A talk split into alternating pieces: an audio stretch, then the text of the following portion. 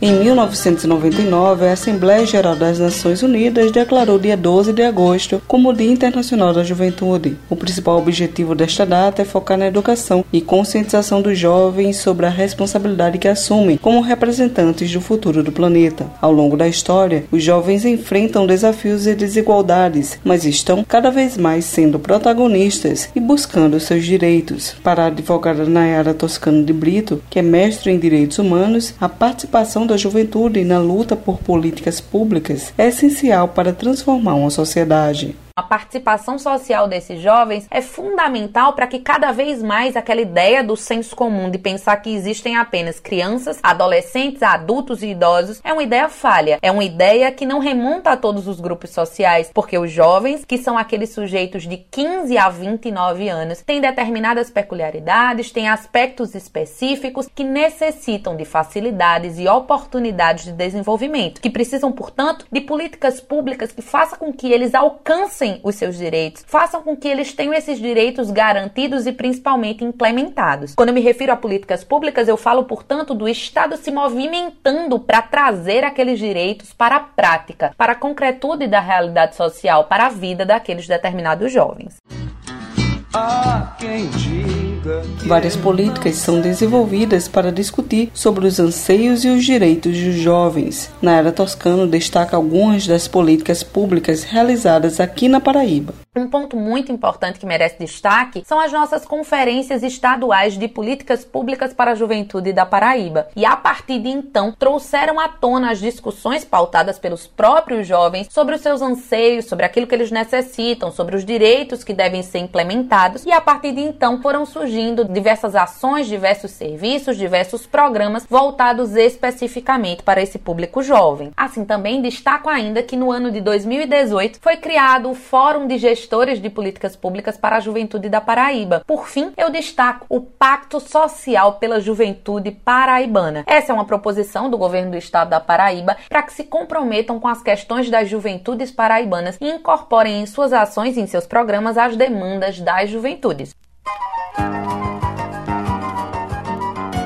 Uma das principais conquistas dos movimentos juvenis foi o Estatuto da Juventude. O documento faz com que direitos já previstos em lei, como educação, trabalho, saúde e cultura, sejam aprofundados para atender às necessidades específicas dos jovens entre 15 e 29 anos, respeitando as suas trajetórias e diversidade. O Everton Correia, assessor da Secretaria da Juventude do Estado, fala sobre os eixos que fazem parte do Estatuto. O Estatuto da Juventude hoje tem 11 11 eixos. E os eixos que hoje compõem o Estatuto da Juventude são o direito à cidadania e participação política, direito à representação estudantil, o direito à educação, o direito à profissionalização, ao trabalho e renda, o direito à diversidade e à igualdade, direito à saúde, direito à cultura, direito à comunicação e liberdade de expressão, o direito ao desporto e lazer, o direito ao território e à mobilidade, bem como o direito à sustentabilidade ao meio ambiente e também o direito à segurança pública e ao acesso à justiça. Luta com essa juventude. Seguindo as diretrizes do Estatuto da Juventude, o governo do estado da Paraíba desenvolve diversos programas voltados para os jovens, a exemplo do Prima, do projeto Incluir Paraíba e do Giramundo. E essas políticas públicas também serão discutidas em fóruns, lives, shows e seminários realizados até o fim de agosto, em comemoração ao mês da juventude. As atividades serão realizadas em formato virtual, por meio de plataformas online. A programação pode ser conferida no site paraíba.pb.gov.br. O Everton Correa comenta sobre alguns dos principais programas do governo para os jovens paraibanos. A gente hoje tem vários programas, como o Primeira Chance, o Giramundo, o Se Sabe de Repente. Quando a gente vai para a cultura, nós vemos programas como Prima, que é o programa de inclusão através das artes, que contempla jovens da periferia. A gente vai para o Empreender Paraíba, também do que diz respeito à juventude, esporte lazer. Hoje a gente desenvolve o projeto Viva Estatuto, com a divulgação dos direitos da juventude. Então, a gente tem uma série de mecanismos que foram criados a partir destas demandas e contemplando justamente justamente as questões do Estatuto da Juventude.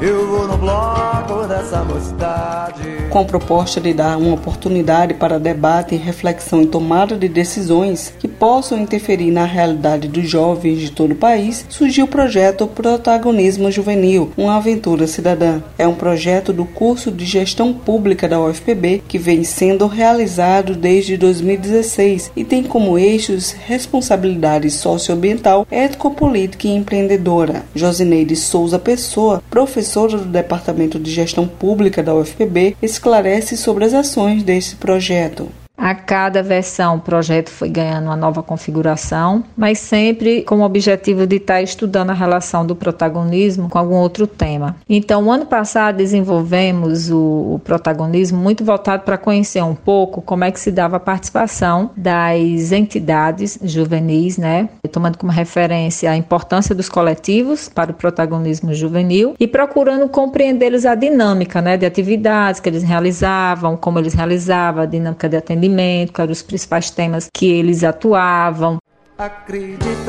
Segundo Josineide Souza, o protagonismo juvenil pode e deve ser estimulado, pois é um processo social fundamental para a sociedade. E aí eu considero que o protagonismo ele pode ser também, vamos dizer assim, alicerçado. Ele pode ser incentivado, ele pode ser desenvolvido. Ninguém nasce protagonista, por exemplo. A gente vai se tornando à medida que nós vamos também sendo, vamos dizer assim, inseridos em determinadas práticas, mas é incentivar mesmo a participação da juventude como um processo social fundamental para o desenvolvimento emocional, cognitivo, comportamental desse jovem e assim por diante. A juventude, mais do que nunca, tem desafios enormes. E que bom que muitos deles estejam sensíveis a atuar estejam sensíveis a pensar, a refletir e ir para a atividade mesmo, né? E para essa experiência prática da construção. Não quero lhe falar, meu grande amor. Os jovens têm um papel essencial na história dos movimentos sociais em todo o mundo. Para Ciro Caleb, representante estudantil do Levante Popular da Juventude, os jovens se mostram preparados para discutir projetos e melhorias para o país. A gente sabe que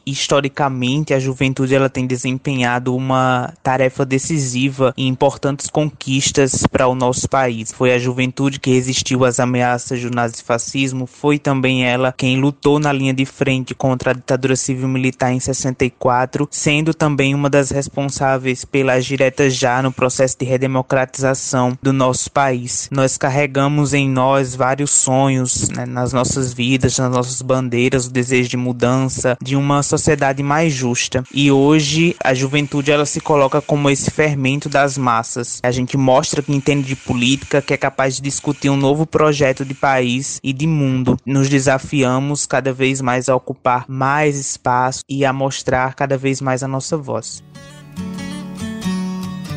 Viver é melhor que sonhar com os trabalhos técnicos de João Lira, produção de Raio Miranda e Lucas Duarte, gerente de jornalismo Marcos Tomás, Cibele Correia para a Rádio Tabajara, uma emissora da EPC, empresa paraibana de comunicação. Por isso, cuidar do meu bem, há perigo na esquina.